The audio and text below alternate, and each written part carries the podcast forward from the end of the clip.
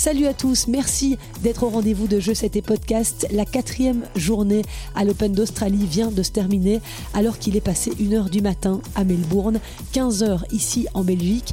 Alors comme il est déjà tard, le temps de tout mettre en boîte, il me sera impossible de vous proposer dans un seul podcast le résumé de la nuit et mon interview réalisée ce matin depuis Melbourne en compagnie de Philippe Dehaze. Je posterai donc deux épisodes ce mercredi, celui-ci qui résume brièvement l'actualité qu'il ne fallait pas manquer de cette quatrième journée à l'Open d'Australie et mon podcast spécial avec comme invité auprès de Phil aujourd'hui Rebecca Van Orshagen. Elle est belge et elle est kiné à temps plein sur le circuit pour le numéro 3 mondial en double, l'Indien Rohan Bopana. Elle nous apporte un insight vraiment intéressant sur la manière dont elle travaille avec ce grand champion. Elle nous parle des coulisses du circuit. Ne manquez pas ça, je vous le posterai ce mercredi, mais probablement tard, le temps de terminer le montage audio et vidéo. Oui, vous pouvez retrouver, je vous le rappelle, chacun de ces entretiens sur la chaîne YouTube de Je C'était Podcast. Et donc pour l'heure, voici ce que j'ai épinglé concernant l'actualité de la nuit à Melbourne, toujours grâce à la précieuse aide de David de Sourou. Merci d'être à l'écoute.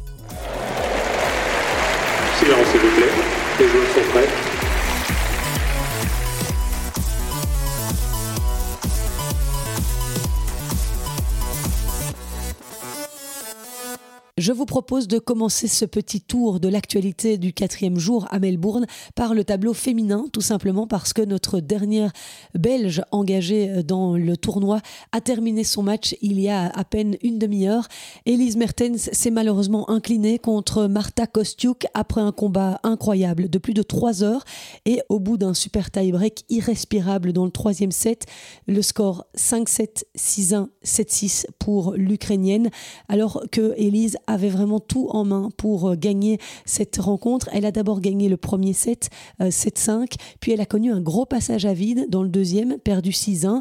La Limbourgeoise est ensuite repartie au combat dans le troisième et dernier set, nettement plus disputé. Elle a d'abord manqué trois balles de break à 4-3 et puis une balle de match à 6-5. Dans le super tie break, eh bien, Elise menait 3-0 avant de se faire rejoindre par une Marta Kostiuk qui se battait comme une lionne sur chaque point. Et il faut reconnaître que Marta Kostiuk a peut-être été dans ce super tie-break un tout petit peu plus téméraire. Elle a osé plus de choses, elle a pris plus de risques et ça a payé. Elle a réussi à prendre le dessus pour clôturer euh, cette rencontre 10-6. C'est sans aucun doute l'une des plus belles victoires de sa carrière. Marta Kostiuk, 21 ans, est classée à la 37e place mondiale. Elle retrouvera au prochain tour Elina Avanesian. Et ça, c'est la surprise, l'une des surprises de la soirée à Melbourne. Cette joueuse russe a effectivement fait vaciller Maria Sakkari, huitième mondiale. Victoire en 2-7, 6-4, 6-4. Toujours compliqué hein, pour Maria Sakkari, les premiers tours en Grand Chelem. Et voilà encore une défaite prématurée pour la grecque. Elina Avanesian va rejoindre l'armada de joueuses russes qui performent dans cet Open d'Australie, puisqu'elles sont déjà quatre au troisième tour uniquement dans le bas de tableau. Parmi elles, la jeune Mira Andreeva, la sensation de la journée à Melbourne dans le tableau féminin, puisqu'elle a sorti l'une des favorites du tournoi, Hans Jaber, autre top 10, balayée par la tornade russe de 16 ans seulement, Mira Andreeva, 6-0, 6-2. Le match a duré moins d'une heure et la Tunisienne n'a jamais réussi à sortir la tête de l'eau face à la puissance d'Andreeva. Elle a commis au total 24 fautes directes, Hans Jaber, et pour pour Mira Andreeva, 47e joueuse au classement WTA, eh bien c'est évidemment une magnifique victoire. Premier succès sur une joueuse du top 10 mondial pour la jeune femme de 16 ans qui s'entraînait jusqu'il y a peu en France, dans le sud de la France, à l'académie de Jean-René Lisnard, mais elle est repartie maintenant avec son ancien coach. Et comme à Roland Garros l'an passé, Andreeva atteint le troisième tour pour son premier Open d'Australie. C'est quand même assez incroyable. Donc il faudra garder un œil sur Mira Andreeva Andreeva et la jeunesse russe se porte décidément bien puisqu'elle a fait des dégâts aussi sur la John Kane Arena en cours de journée. C'est Maria Timofeeva, joueuse de 20 ans, 170e mondiale et issue des qualifications, qui a sorti Caroline Wozniacki, vainqueur à Melbourne en 2018, qui faisait son grand retour à l'Open d'Australie après trois ans et demi de retraite sportive. Alors euh, c'est sûr que la Danoise n'est plus au niveau auquel elle a été, mais euh, malgré tout, elle a fait euh, un bon premier tour et elle avait tout en main dans ce deuxième tour puisqu'elle menait 6-1, 2-0 quand elle s'est fait surprendre par la fougue de la joueuse russe et elle a surtout manqué de jus.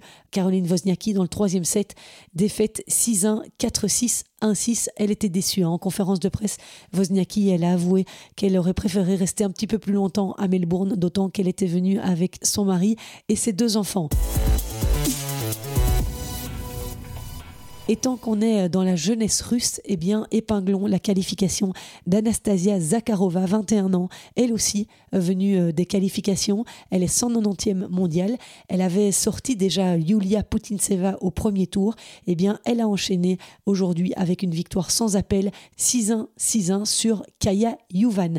La seule russe qui a été moins chanceuse cette nuit, c'est Kamila Rakimova. Elle a été battue par la française Diane Paris, qui fait un très bon Australian Open. L'autre grosse sensation de la nuit, euh, toujours côté français, eh c'est l'élimination de Caroline Garcia, sortie par Magdalena Fresh, 6-4, 7-6, la polonaise qui signe la plus grosse perf de sa carrière. Caroline Garcia a commis 39 fautes directes dans ce match, malgré 43 coups gagnants. On en parlait hier hein, avec son coach Bertrand Perret dans notre podcast spécial quotidien de ce jeu à risque de Caroline Garcia qui peut offrir finalement le meilleur comme le pire. Et décidément, les Polonaises ne lui réussissent pas à la numéro 1 française. Après Magdalinette, qu'il avait sorti en huitième de finale l'an dernier, et eh bien voilà, Magdalena Fresh, la 69e joueuse mondiale qui met fin au périple australien de Caroline Garcia. Elle risque donc de perdre des plumes au classement avec cette défaite au deuxième tour. Et des surprises, il y en a eu à l'appel hein, lors de cette quatrième journée à Melbourne, puisqu'il faut aussi épingler la qualification de Storm Hunter, l'ancienne coéquipière de double d'Elise Mertens. Elle s'est offert le scalp de Laura Sigmund en 3-7, 6-4, 3-6, 6-3. Issue des qualifications et 180e au classement en simple, Storm Hunter réalise le tournoi de sa vie puisqu'elle n'a jamais dépassé le premier tour en simple dans un grand chelem. En plus, Laura Sigmund restait sur une très belle victoire contre la 20e mondiale au premier tour. Hein. Elle avait sorti Ekaterina Alexandrova. Donc magnifique résultat de Storm Hunter. Au prochain tour, elle affrontera Barbara Kreshikova qui, elle, a passé le deuxième tour sans problème face à Tamara Korpach. Victoire 6-2, 6-2. Alors les favorites pour lesquelles ça s'est bien passé, eh bien il y a Coco Gauff qui s'est qualifiée sans pratique son meilleur tennis, mais elle a fait le job contre sa compatriote Caroline Doloïde 7-6-6-2 et Coco Gauff retrouvera une autre compatriote au troisième tour. Elle affrontera Alicia Parks, tombeuse de Leila Fernandez. Très belle victoire 7-5, 6-4 et décidément ça coince encore et toujours pour la Canadienne qui n'a jamais été plus loin que le deuxième tour à Melbourne. Je vous parlais aussi il y a deux jours de la belle histoire du retour de l'américaine Amanda Anisimova. Eh bien, après avoir sorti Ludmila Samsonova au premier tour, elle a battu l'Argentine Nadia Podoroska. Anisimova se retrouve donc au troisième tour. Et euh, pour la petite info, elle avait travaillé avec Carlos Rodriguez, l'ancien coach de Justine Hénin. C'était il y a quatre ans. Ils avaient justement commencé leur collaboration en 2020 à l'Open d'Australie. Et j'ai cherché un petit peu dans les archives sur Internet et j'ai retrouvé un papier dans le journal Le Soir dans lequel Carlos Rodriguez disait d'elle que c'était une fille au talent inimaginable, qu'elle avait une très bonne main, une frappe de balle très pure, un peu comme Justine l'avait, mais euh, elle doit encore s'étoffer physiquement. Voilà ce qu'il déclarait à l'époque.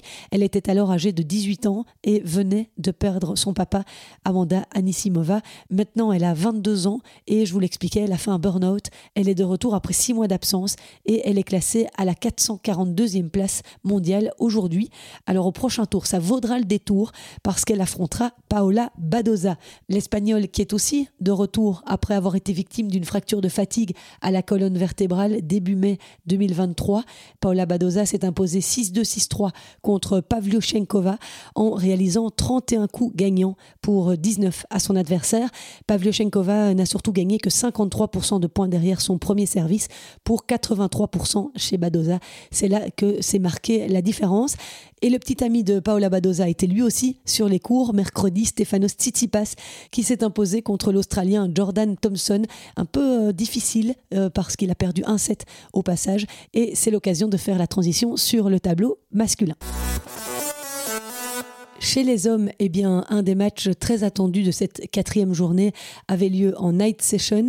Il opposait le numéro 1 mondial Novak Djokovic à Alexei Popirin, joueur australien de 24 ans, coaché par notre compatriote Xavier Malice. Et le numéro 1 mondial euh, a quitté le cours il n'y a pas très longtemps. Il a fini par s'imposer Novak Djokovic, mais ça a été dans la douleur. 6-3, 4-6, 7-6, 6-3. Alexei Popirin a loupé le coche dans le troisième set puisqu'il a eu 4 balles de 7 pour mener 2-7 à 1 face aux Serbes, euh, mais euh, il n'a pas réussi à saisir ses chances. Alors Novak Djokovic n'était certes pas dans un très grand jour. On l'a vu beaucoup euh, tourner son poignet, chipoter un petit peu de ce côté-là, et apparemment il est aussi un petit peu enrhumé, donc il n'était pas au meilleur de sa forme. Il a réussi quand même à survivre dans ce deuxième tour, et j'ai regardé une intervention de Nick Kyrgios juste après le match sur Eurosport, et lui aussi se demandait comment Novak Djokovic avait survécu parce que selon lui, euh, Alexei Popirin était clairement le meilleur joueur sur le terrain la majorité de la rencontre. Donc euh, voilà, il s'en sort euh, Novak Djokovic. Il a un jour maintenant de récupération avant son prochain tour, mais on ne sait pas comment ça va aller. Il n'est pas visiblement au top de sa forme depuis ce début de l'Open d'Australie. Alors ça passe tranquillement en revanche pour Yannick Sinner et Alex de Minor. Il arrive plein de confiance dans cet Australian Open, Alex de Minor, puisqu'il avait battu Djokovic en United Cup et qu'il est rentré pour la première fois de sa vie dans le top 10 mondial. Yannick Sinner s'est quant à lui imposé 6-2, 6-2, 6-2 contre le qualifié néerlandais Jesper de Jong. Et décidément, ça a l'air de lui réussir, les joueurs néerlandais Yannick Sinner. Il avait déjà sorti Botic van de Zandschulp au premier tour. L'Italien de 22 ans jouera au troisième tour l'Argentin Sébastien Baez qui a battu en 4-7 le Colombien Galan. Une des très belles performances de la quatrième journée à Melbourne est signée Lucas Vanache. Il a éliminé Lorenzo Musetti, 28e mondial. Pour la première fois, il va disputer un troisième tour en Grand Chelem. Lucas Vanache a seulement 19 ans. Il a bien résisté à l'Italien. Il était mené 2-7 à 1, mais il a réussi à modifier certaines choses tactiquement pour euh, revenir dans la partie. Au premier tour, il avait déjà gagné en 5-7, Lucas Vanache, face à James Duckworth, alors qu'il n'avait jamais disputé un match en 5-7 de sa carrière. Mais là, il enchaîne deux victoires en 5-7 consécutives, beaucoup de maturité et des capacités physiques hors du commun. Et au-delà d'être un immense talent sur le circuit, Lucas Vanache l'est aussi en dehors, puisqu'il est étudiant en mathématiques à l'université et euh, il a quitté Paris et son université pour venir disputer l'Open d'Australie. C'est quand même incroyable. Il fait partie euh, des trois euh, jeunes de moins de 20 ans figurant parmi les 100 meilleurs joueurs de tennis du monde avec Alex Michelson et un autre Français, Arthur Fils. Il avait d'ailleurs gagné la finale de Roland Garros Junior contre Arthur Fils. Donc euh, voilà, Lucas Vanache promis à un très bel avenir tennistique et dire qu'il aurait pu être belge. Il est né à Woluwe-Saint-Lambert, à Bruxelles, mais euh, sa maman est française, je pense, et donc il a pris la nationalité française. Il vit bel et bien là-bas. Ne rêvons pas tout haut, mais donc Lucas Vanache est au troisième tour de l'Open d'Australie où il affrontera Stefanos Tsitsipas. Et un autre Français s'est illustré cette nuit, c'est Adrian Manarino. Après avoir battu Vavrinka en 5-7, il a encore gagné aujourd'hui en 5-7 contre l'Espagnol Roumar. Il jouera contre Ben Shelton au tour suivant. Le meilleur résultat d'Adrian Manarino à l'Open d'Australie est un quatrième tour. C'était en 2022. Fin de tournoi en revanche pour Gaël Monfils qui a perdu contre Thomas Martin Etcheverry sur un triple 6-4. Et c'est également la fin du parcours pour euh, Hugo Gaston. Il a été éliminé par Taylor Fritz 6-0, 6-3, 6-1. Taylor Fritz affrontera au tour suivant celui qu'on n'attendait pas là, Fabian Marozan. Le Hongrois de 24 ans, 67e mondial, dispute là son tout premier Open d'Australie, mais ça n'a pas l'air de l'impressionner des masses, puisqu'il s'est déjà payé le scalp de Marin Cilic au premier tour et il a battu euh, ici Francisco Cerundolo. Enfin, parmi les favoris, je citerai encore Andrei Rublev, qui a gagné nettement plus facilement aujourd'hui qu'il y a deux jours. Il a battu Christopher Eubanks en 3-7, 6-4, 6-4, 6-4. Il a été quart de finaliste l'année dernière ici à Melbourne, le cinquième joueur mondial, et il jouera contre un autre Américain au prochain tour, Sébastien Corda, qui s'est débarrassé en 3-7 du Français Quentin Alice. Voilà pour le tour d'horizon de ce qu'il fallait retenir de cette quatrième journée à l'Open d'Australie. Je vous rappelle que pour entendre le podcast quotidien que j'ai enregistré avec Philippe ce mercredi matin, eh bien rendez-vous exactement sur les mêmes plateformes. Je le posterai d'ici quelques heures. Passez une excellente soirée et surtout soyez prudents avec toute cette neige qui tombe. Merci d'avoir été au rendez-vous. À demain. Ciao.